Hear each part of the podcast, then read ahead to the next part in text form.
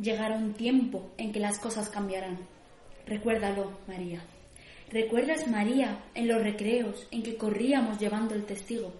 No me mires, no llores. Tú eres la esperanza.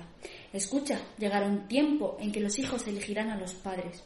No saldrán al azar. No habrá puertas cerradas con encorvados fuera. Y el trabajo lo elegiremos. No seremos caballos a los que miran los dientes. Una gente piensa, hablará con colores. Otra con notas. Guarda nada más en un frasco grande con agua palabras y conceptos como estos. Inadaptados, represión, soledad, precio, lucro, vejación para la clase de historia. Son María, no quiero mentir, tiempos difíciles. Y vendrán más. No sé, no esperes mucho de mí. He vivido tanto, he aprendido tanto, y digo tanto, y de cuanto he leído una cosa retengo. Lo importante es que siga siendo una persona. Cambiaremos la vida. A pesar de eso, María.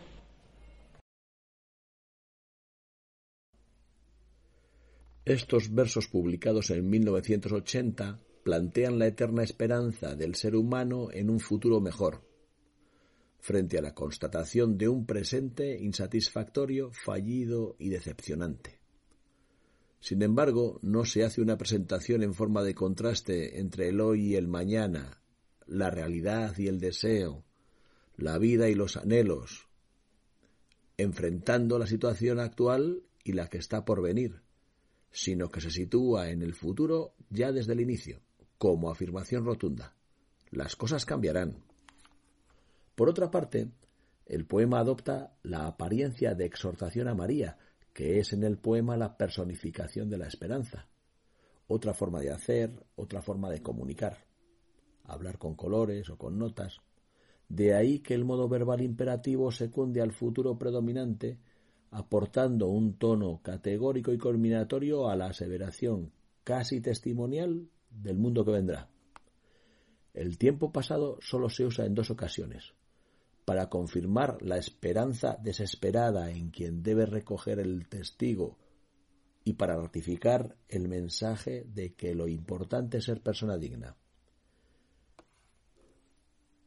La narradora ha iniciado una labor que no terminará quizá esté pensando en que ha vivido suficiente y en que va a desaparecer. No llores, he vivido tanto. Pero aunque no esté en la lucha de mañana, aunque no llegue a la meta, se considera parte de un equipo, se siente partícipe del cambio. Cambiaremos. María es una amiga de su generación, con quien jugó. Aún así es su relevo, otro eslabón de la cadena. Pese al tono optimista y confiado aparente, el propio uso del modo imperativo insinúa que el cambio que se da por hecho es sólo una necesidad de esperanza. No está hecho, sino que hay que ejecutarlo, materializarlo, producirlo.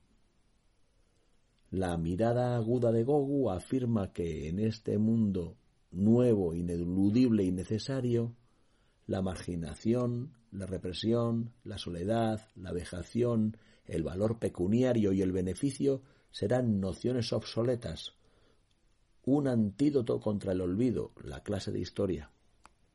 Y presagia que en el mundo libre no habrá dominantes ni dominadas, ni distingos ni trabajo esclavo.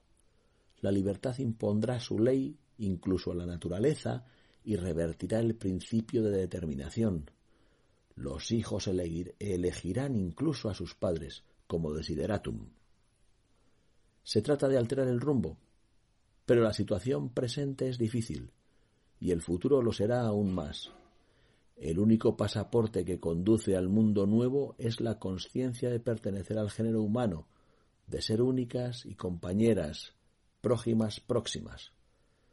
Por todo eso, la reiteración de que la vida cambiará a modo de conclusión confirma que primero está la esperanza, pero luego hay que sobrevivir en un mundo en el que el cambio que se espera no llega nunca, con la consiguiente desilusión. De vez en cuando, estratégicamente dispuestas, aparecen sugerencias inquietantes que funcionan como segunda voz o voz en off. No llores, piensa, no esperes mucho de mí, no me mires, que manifiesta reticencias. Es necesario seguir luchando porque hay fuerza para cambiar, parece decirnos. Pero de nuevo lo expresa bajo la especie de deseo, como si quisiera convencerse a sí misma de que será así al menos mientras lo dice, porque en el fondo subyace la desilusión, un optimismo desesperado, trágico.